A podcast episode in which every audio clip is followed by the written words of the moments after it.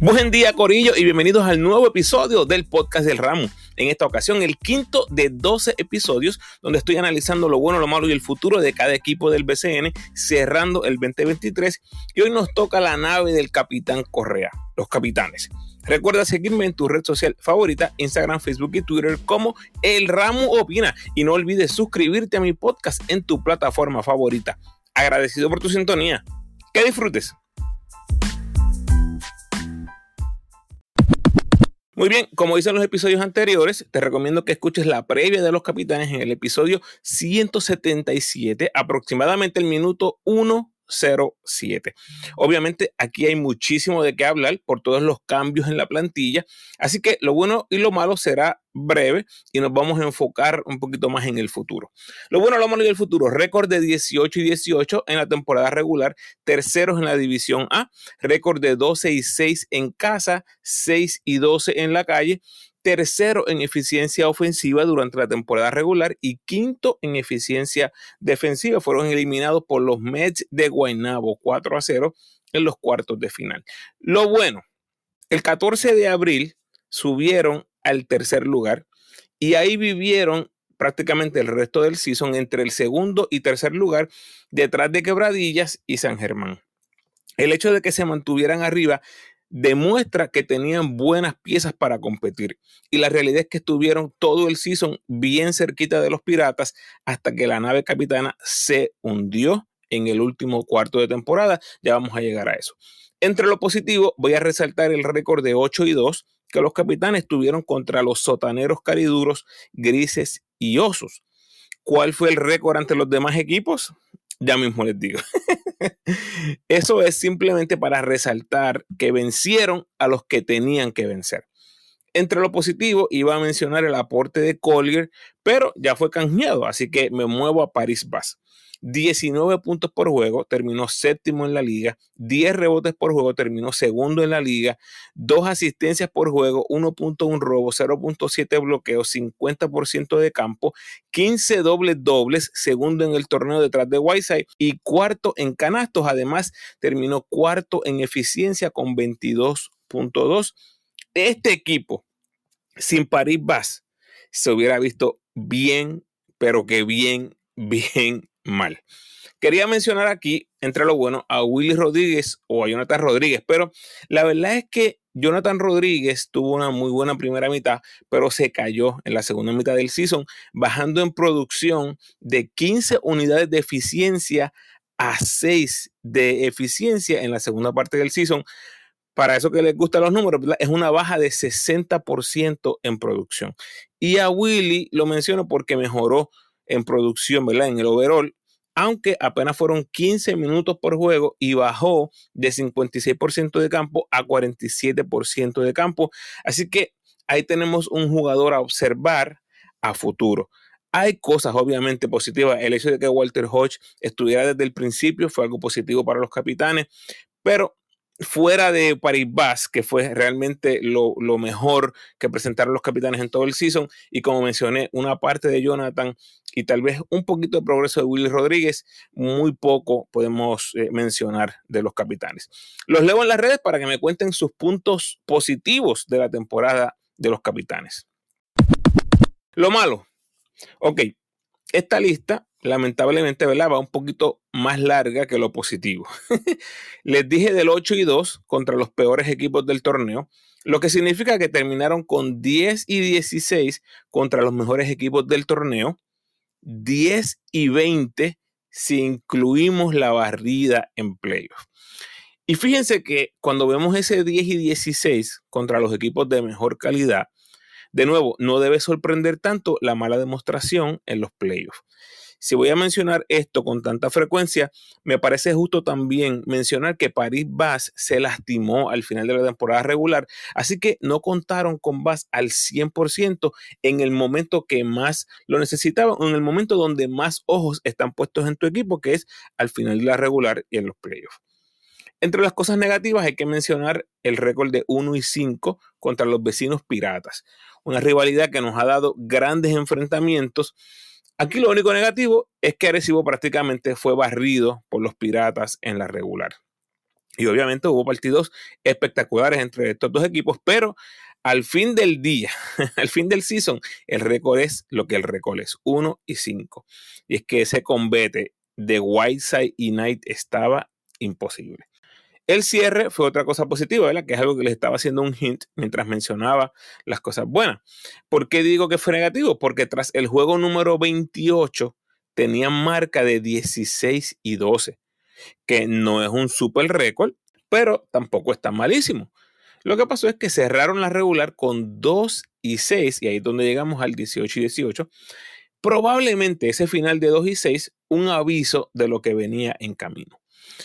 Y al final, para cerrar con broche de oro, que aquí, ¿verdad? No aplica esa expresión, pero ustedes me entienden, no fue que los barrieron. Sorry, sorry, es sarcasmo. No fue que los barrieron, fue cómo los barrieron. 51 puntos fue la diferencia en esos cuatro juegos. Corillo, eso es asqueante. Eso es verdaderamente decepcionante para la franquicia, para los fanáticos, para los auspiciadores, para todo el mundo. Así que el resumen, los capitanes cerraron el 2023 con un triunfo en sus últimas 10 presentaciones. Ese triunfo fue ante unos eliminados Osos de Manati que jugaron sin refuerzos y sin Sosa. O sea, la verdad es difícil incluso contarles ese triunfo. Ahora, vamos a poner la lupa un momentito en los jugadores, ¿ok? Estadísticamente, esta es la realidad. No es opinión, es la realidad. Los números no mienten. Víctor Liz mermó en producción en comparación al 2022. Walter Hodge mermó en producción en comparación al 2022. Denis Clemente mermó en producción en comparación al 2022. Pizarro mermó en producción en comparación al 2022. Huertas mermó en producción en comparación al 2022. No, Corillo, el podcast no está dañado, ni estoy repitiendo lo mismo. Ahí les di cinco nombres, mayormente que jugaron la 1 y la 2. Los cinco jugadores de mayor tiempo de juego en el perímetro de los capitanes, todos bajaron en producción en comparación al año anterior. En una liga donde el guard play es tan importante, Arecibo tuvo una merma sustancial en producción. No es una opinión, es un hecho, ¿ok? Es un hecho. Hodge, Huerta y Pizarro ya no están en el equipo y Denis y Víctor Liz no serán capitanes por mucho más tiempo. Al menos yo no lo veo así. En cuanto a los refuerzos, Robinson no funcionó, Bishop no funcionó y el carrusel de refuerzos al final realmente fue un chiste de mal gusto, fue bien decepcionante. Otro punto negativo aquí, la novela con Juan Caldona fue otro chiste de mal gusto eh, durante la regular. Así que era más que obvio, cuando usted escucha todo esto que le estoy diciendo, era más que obvio que hacían falta cambios. Y vamos a eso ahora. Hasta aquí lo negativo. Los leo en las redes para que me cuenten sus puntos negativos de la temporada de los capitanes. El futuro. wow, mi gente, qué clase de off-season para los capitanes y su fanaticada. Voy a tratar de ir en orden y yo sé que la mayoría de gente que va a escuchar esto, fanáticos de los capitanes, ya saben, ¿verdad? Por dónde voy. Voy a ir en orden un poquito. Empiezo por el cambio de Gaby Velardo y Justin Reyes por Collier. Saliendo de Collier, que fue de lo mejorcito que habían tenido en la pintura, pero adquieren a un talento selección nacional en Justin Reyes y al veterano Velardo. Después se anuncia que Gaby Miranda se une a la gerencia como director de operaciones. El 21 de septiembre le celebran el cumpleaños a Walter en redes sociales por todo lo alto para menos de dos semanas después cambiarlo a Santurce por Plomer. Dejaron ir a Huertas, dejaron ir a Pizarro en la agencia libre, medidas que en mi opinión eran necesarias, como ya pueden imaginarse después que les mencioné lo negativo, y traen a Juan Pablo Piñero, Derek Riz y Chris Gastón para reforzar la pintura nativa ante la salida de Cole. Muy curioso, me parece muy curioso, que la primera movida del equipo tras la adquisición de Miranda fue la salida de Hodge. Así que esto es lo que tenemos en el personal nativo. En el point guard tienes a Gaby Velardo, Denis Clemente, Brandon Boy y Colón. Tienes a Plummer, Víctor Liz y Raymond Cintrón en el shooting guard. Tienes a Justin Reyes, Jonathan Rodríguez y Piñero en la 3. Tienes a Bass y el ONU como refuerzos reservados para el próximo season. Eh, el ONU me encanta, obviamente, pero yo creo que ya es hora de empezar el proceso de convertirse en nativo en Puerto Rico. No sé si le encante la idea a el ONU, pero definitivamente va a ayudar muchísimo a los capitanes, que por cierto es la única franquicia con la que yo lo veo jugando en el BCN como nativo, si eso llegara a suceder. Y ahí en el 4 y 5 tienes a Willy, tienes a Torres, tienes a Gastón y tienes a Riz, ¿verdad? Apoyando esos puestos 4 y 5. Lo que mencioné hace un ratito, Denis Clemente con 37 años y Víctor Liz con 36 años, al momento de grabar, por cierto, ya no tocan ningún instrumento en esta orquesta. Como dije, ambos bajaron en producción en comparación al 2022 y el hecho que no están a tono con lo que será este equipo en el futuro cercano, me parece obvio pensar que van a ser canjeados más temprano que tarde. De esto, lo bueno es que yo veo a Reyes este season llegando temprano. Se pudiera dar un cambio de escenario para Reyes en Europa y tal vez tenga que quedarse más tiempo, pero de no ser así, Arecibo lo podría tener incluso desde el día 1. La cosa es que está en División 2 y no sabemos las repercusiones de esta decisión. Los que me han escuchado anteriormente, En los, en los podcasts más recientes, cuando hablo acerca de los boricos por el mundo, he hecho hincapié en que Reyes, ¿verdad? Dio el salto, bueno, no el salto, la movida de División 1 en Italia a la División 2. Y eso evidentemente tiene que tener un impacto. Yo he mencionado o especulado que la razón es posiblemente él quiere trabajar en otras áreas de su juego porque tiene más tiempo de juego en División 2. Es un jugador muchísimo más prominente que lo sería en cualquier liga principal, ¿verdad? En los países donde hay buenas ligas en Europa. Él pudiera ser, bueno, pudiera no. Justin Reyes es un talento, eh, es talento que haría cualquier equipo en las primeras divisiones en Europa. Yo lo considero así. Y el hecho de que se va a jugar con menor nivel, no sé, eh, eh, tal vez es difícil cuantificarlo, pero me parece, para mí está cometiendo un error, pero eso es simplemente mi opinión. Una vez lo veamos en el BCN de nuevo, vamos a ver lo nuevo que trae Justin tras dos años fuera del BCN. El ramo opina. Por eso es que estamos aquí, para opinar. Con este plantel, me parece que la 1 se convierte inmediatamente en una posición de debilidad. Y aquí lo que pudiera pasar es que Arecibo esté buscando seleccionar a Curvelo en el sorteo. Así reuniría a André Curvelo con Plomer y Juan Cardona. Apunten eso por ahí. Y a lo mejor jugadores como Víctor Liz o Denis Clemente podrían ser los jugadores a cambiar para asegurar a André Curvelo viendo las cosas como están en la 1 de Arecibo, no me sorprendería para nada que estén viendo a Curvelo como el point del futuro, además de que evidentemente esta posición se pudiera convertir en una plaza para un refuerzo. Y escuchen esto, de nuevo, mirando a futuro, futuro inmediato. Quiero que escuchen esta, esta data. ¿Cuándo fue el mejor season de cada jugador del roster? Esto no significa nada necesariamente. Quiero que eh, esto sea food for thought, ¿ok? Simplemente usted escuche y llegue a su conclusión. ¿Cuándo fue el mejor season de cada jugador? El de Belardo fue el 2022, ¿verdad? Cuando tuvo un rol dramáticamente mayor a lo acostumbrado en su carrera en el 2022. Denis Clemente en el 2020. Colón fue un rookie, jugó 3 minutos por juego en el 2023. Brandon Boy jugó 6 minutos por juego en el 2023. Alfonso Plomer, novato del año en el 2023. Víctor Liz, 2019. Raymond Cintrón, 2017. Jonathan Rodríguez, 2020.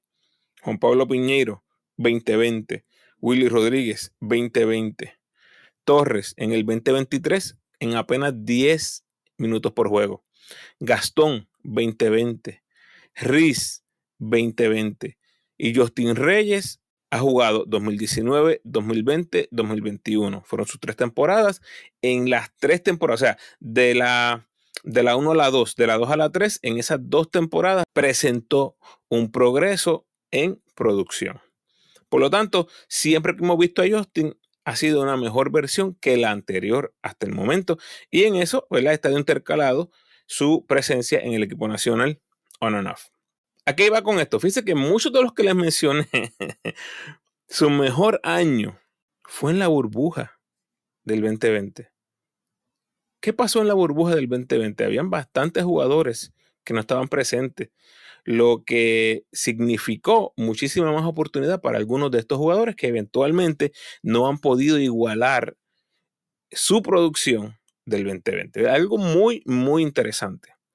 Pero Básicamente lo que les quiero presentar con esto es que el único futuro que tiene este equipo es con un núcleo nativo de Plomer, que tiene 26 años, Reyes, 28 años, y Torres, de 23 años. Ese trío nativo me parece que debe ser la espina dorsal mirando a futuro, complementado ese trío con dos refuerzos. Tienes un refuerzo de Poingal y el otro refuerzo en la 5. La verdad es que aplaudo a la nueva gerencia dirigida por el apoderado José Baeza. Estos cambios y decisiones, aunque difíciles, ciertamente me parece que eran necesarios. ¿Se podían quedar con las mismas piezas y seguir compitiendo por un campeonato? Pues claro que podían. Simplemente decidieron pull the plug un poco antes de que estos jugadores perdieran valor en el mercado. Me gusta muchísimo la adición de Plomer y Reyes. Plomer es un tipo que va a tener muchísimo más protagonismo en Arecibo. Me gustan esas dos piezas como las nuevas caras de la franquicia. Jugadores que tienen un dron por mejorar y crecer todavía. ¿Qué quiero decir con esto? Creo que tiene que ejercer mucha paciencia Arecibo. Fanaticada, vas a tener que practicar la paciencia en lo que Arecibo es nuevamente un contendor al campeonato. Lo bueno es que tienen las piezas, tienen buenas piezas, piezas interesantes, pero el resultado tal vez se verá a largo plazo. Cuando un tipo como Plomer, por ejemplo, esté en plena madurez en su carrera. No creo que el resultado se va a ver a corto plazo, sino a largo plazo. Hoy que estoy grabando, 4 de diciembre de 2023, y como está construido el roster ahora mismo, yo veo a los capitanes fuera de los playoffs. Me parece que los indios y los leones les llevan terreno en continuidad y la cosa aquí es que para que esto funcione, Arecibo tiene que traer los refuerzos perfectos. Miren lo que pasó con la integración de un 1 y un 5 formidables en quebradillas. Todos vimos lo que pasó.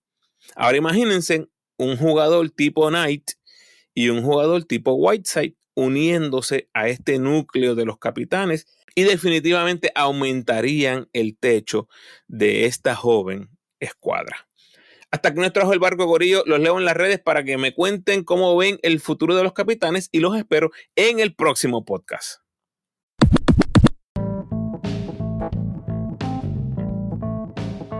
Gracias por sintonizar, Corillo. Por favor, ayúdame compartiendo este episodio en tus redes sociales y con todos los fanáticos de la fiebre amarilla.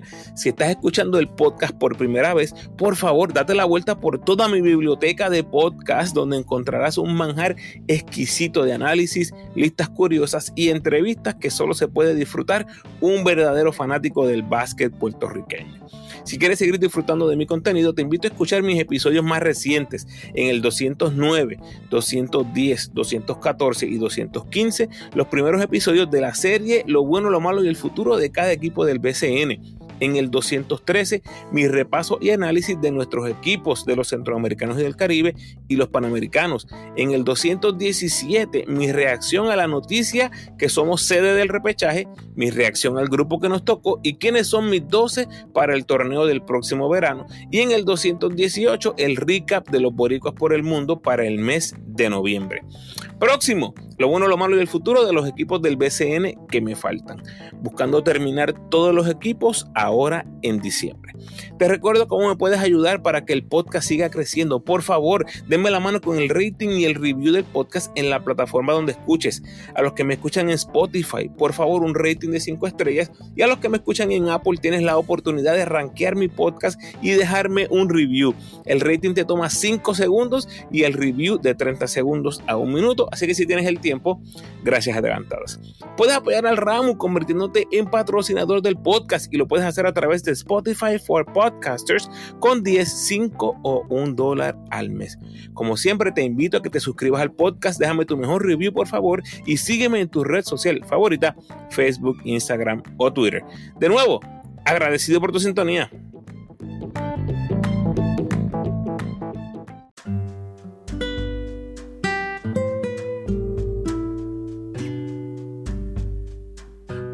El pensamiento de hoy.